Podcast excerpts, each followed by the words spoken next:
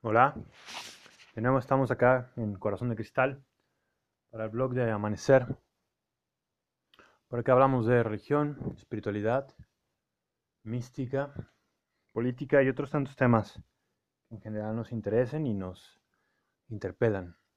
Bueno, en esta ocasión eh, quiero un poco cambiar la dinámica que he hecho de este podcast hasta el momento he hecho sobre todo como comentarios, mm, digamos, eh, siempre diferentes y siempre hechos a partir de una especie de contingencia y de pulsación que siento en este momento o en esta semana.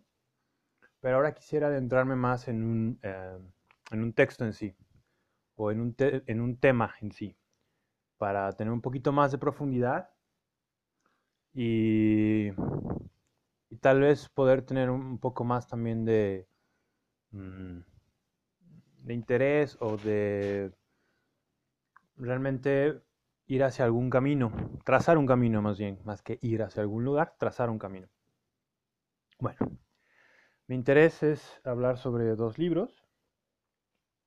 Eh, el primero es sobre el manual de retiro de un escolar, de un místico, de un tipo muy interesante, que es un nombre en tibetano, es Yangon Control, que fue uno de los mayores maestros que tuvo el siglo XIX.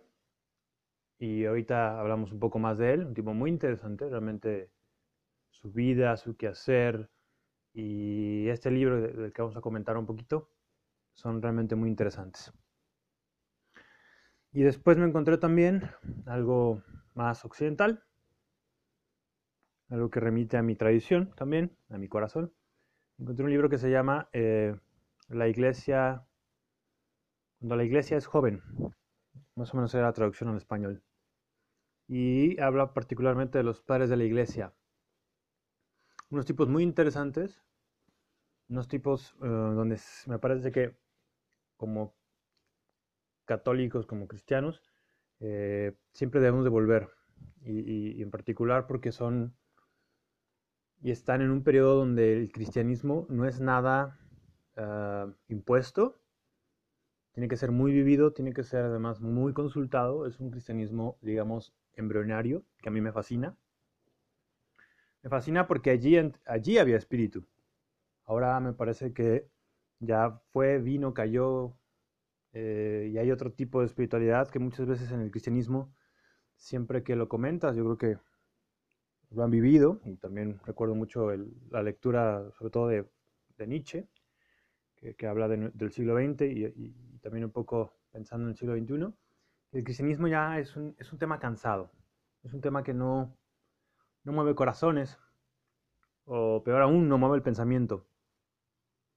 Y eso siempre me, mm, me parece un gran enemigo a vencer siempre en el cristianismo. Un cristianismo como invernal, como apagado. Bueno, eso es un poco de lo que vamos a hablar hoy. Me voy a concentrar entonces en el primer texto, que es este manual de retiro que creó Yangon Control, un increíble maestro que vivió cerca de ochenta y tantos años.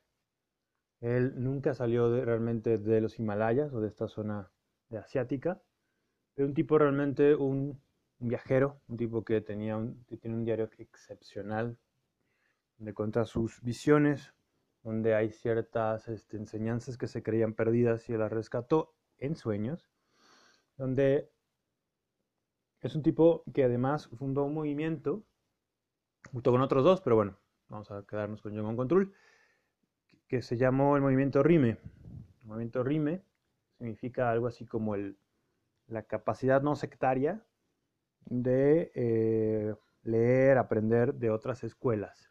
Sí, en el siglo, por, por siglos, en el Tíbet, en esta región de los Himalayas, había muchas escuelas. De hecho, había ocho escuelas grandes y había dividido en cuatro grandes monasterios o cuatro grandes este, órdenes monásticas.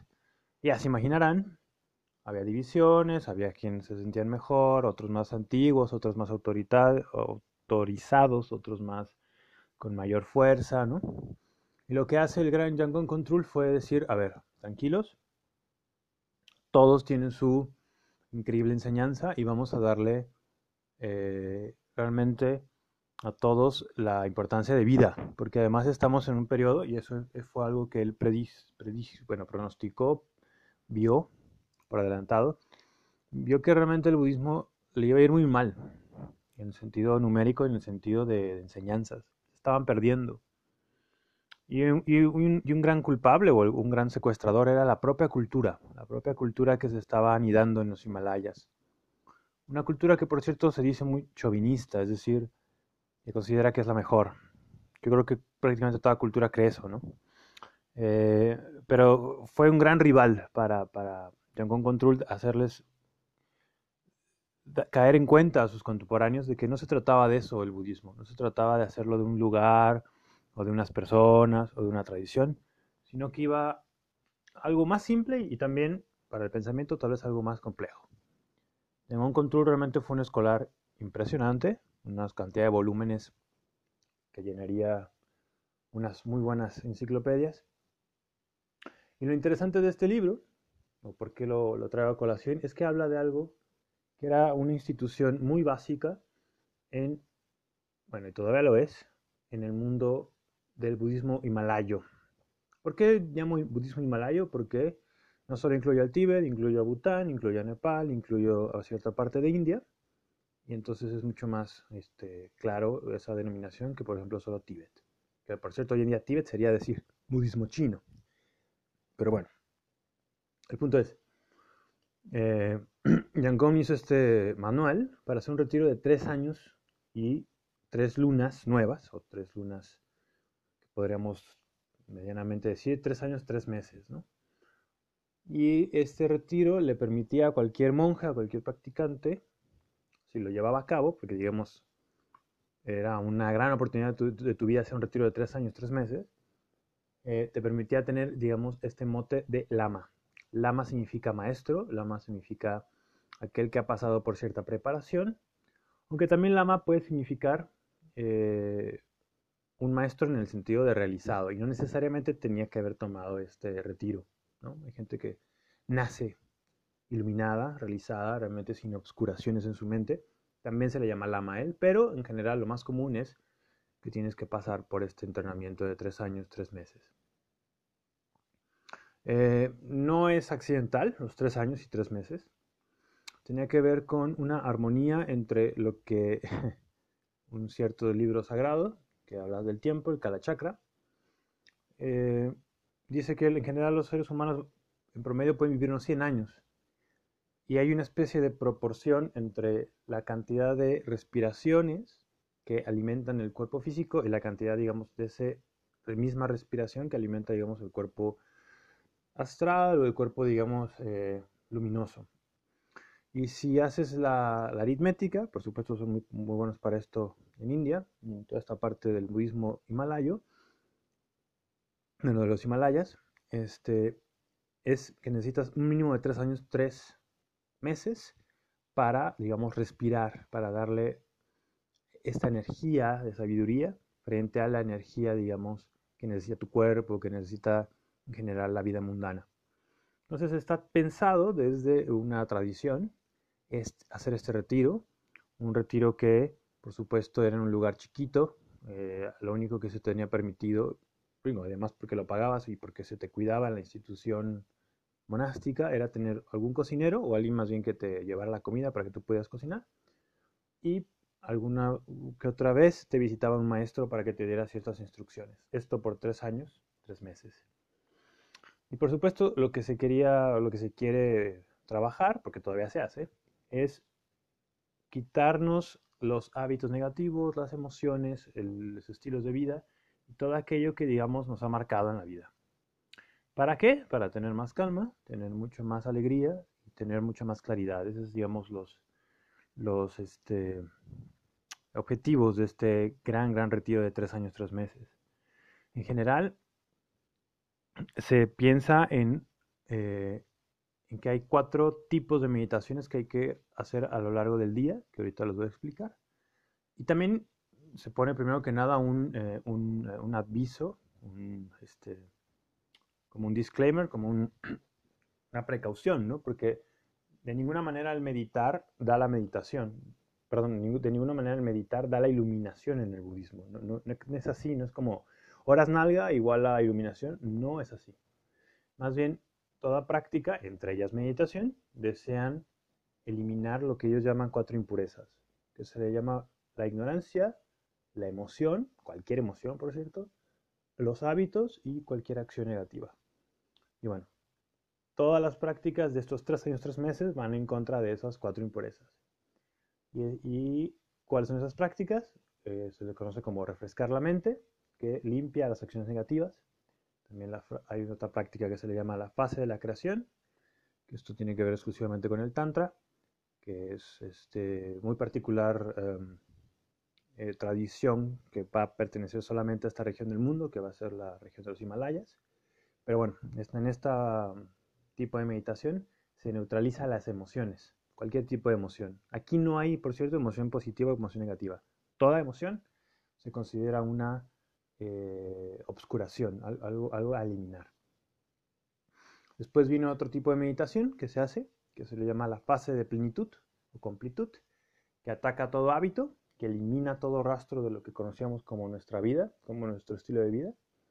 Y por último, que no necesariamente tenía que ver con que uno era un año, otro otro año y otro otro año, sino que se dividían casi siempre en el día, o dependiendo el, maestro lo que te indicara. El último se considera algo así como el descansar en la mente, que va en contra de la ignorancia. la ignorancia es un gran tema en, el mundo budista, pero bueno, no me extiendo en eso. Solo quería dar un gran, este, un gran vistazo a este manual, que me parece muy interesante, que vamos a abordar en próximas eh, capítulos del podcast. ¿Por qué lo voy a abordar? Porque me parece que, que puede ser una gran guía de práctica y algunos pequeños ideas que pueden ayudarnos en nuestro día a día. Y también porque me parece bien interesante lo que, lo que proponen al dividir el tiempo y al dividir los días y al dividir la práctica alrededor de esto. Eh, eso, eso, eso después vamos a explicarlo mejor y también me parece que puede ser bastante de provecho. Bueno, eso por un lado, de, una práctica muy cerradita, de un mundo muy particular como es el ah, budismo que proviene de los Himalayas. Y después quisiera abordar también este otro libro, que les digo que habla sobre los padres de la iglesia. También, también había madres de la iglesia, es decir, casi siempre algunos de ellos también se casaban, las mujeres eran muy importantes, y construyeron de manera muy, muy experiencial, digamos, sus propios manuales y sus propias este, escrituras y sus propias formas. Me parece muy interesante cómo vamos a abordar también este, la experiencia de estas primeras épocas del mundo de la cristiandad y cómo podemos entenderlas a la luz, por ejemplo, de prácticas, de, prácticas, prácticas, prácticas. Eh, los padres de la iglesia fueron los primeros en darnos algunas ideas para hacer y para pensar y para quedarnos y para trabajar y para, eh, en general, digamos, toda una gran parte del cristianismo que hoy en día ya no está a la luz, que parece más bien subterráneo. De hecho, tal vez conozcan la palabra catecúmeno, que es un cristianismo, digamos, de primera época. Era toda esa labor que hacían debajo de las cuevas, debajo de, de, perdón, de cuevas no, más bien sería debajo de eh, las catacumbas, es decir, de, ciertos lugares, sobre todo en Roma, que tenían que ocultarse porque eran perseguidos. ¿no? Imagínense esa, esa idea que, que que hizo al cristianismo lo que es hoy, en gran medida su espíritu. Eh, me interesa abordar esos, este, también esas prácticas que ellos eh, pues, descubrieron y de alguna manera desarrollaron y que siempre están aconsejando, digamos, a los nuevos practicantes del cristianismo. De la misma manera que Yangon Control, digamos, tenía esta visión que le llaman no sectaria o rime, que buscaba por todos lados escuchar las enseñanzas y, de, esa manera de hecho creó este, este, este, este, manual. Por eso es tan interesante este manual, porque conglomera varias enseñanzas de diferentes tipos de, de escuelas que existían en su época y eso es muy interesante como espíritu de él que él tenía. Y muchos padres de la iglesia también hacen exactamente lo mismo. Había muchos cristianismos, había muchos consensos, había muchos disensos y muchos de ellos, yo diría la mayoría, eh, bueno, más bien también los que más me interesan, fueron capaces de escucharlos y de tener diferentes puntos de vista y de ser muy prácticos. Hasta tiempo posterior, o hasta ciertos concilios, como se lo conocen en la Iglesia Católica, se empezó a quebrar esa gran visión y esa gran apertura que tuvieron los primeros cristianos y a formar, digamos, lo que ya sería el dogma y que conocemos o que ya hemos asimilado como que es el cristianismo. Que me parece muy, muy peligroso creer que, que eso ya es el cristianismo, que pareciera más bien un objeto sólido. Cualquiera de los dos, en el caso del texto de Yangun Control en el caso de los padres de la iglesia, me interesa abordar esa gran visión no sectaria, me interesa abordar cómo las cosas embrionarias y cómo las cosas que están, eh, digamos, en ciernes, siempre tienen un aspecto ahí innovador, siempre tienen ahí un aspecto de que puede ser cambiado, que puede ser este, mejorado. Bueno, eh, voy a acabar este día, este podcast, esta pequeña reflexiones.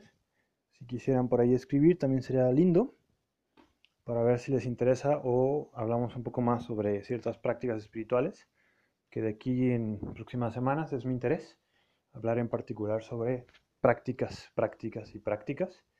Y también, por supuesto, cuando hablo de prácticas, pues hablar de la visión que hay detrás de la práctica, para no tampoco ser supersticiosos y creer que en sí mismas las prácticas son las que, las que nos van a generar todos los réditos y todo lo mejor, ¿no? Bueno, pues muchas gracias, esperamos escucharnos y también espero tal vez algún comentario. Nos vemos, hasta la próxima.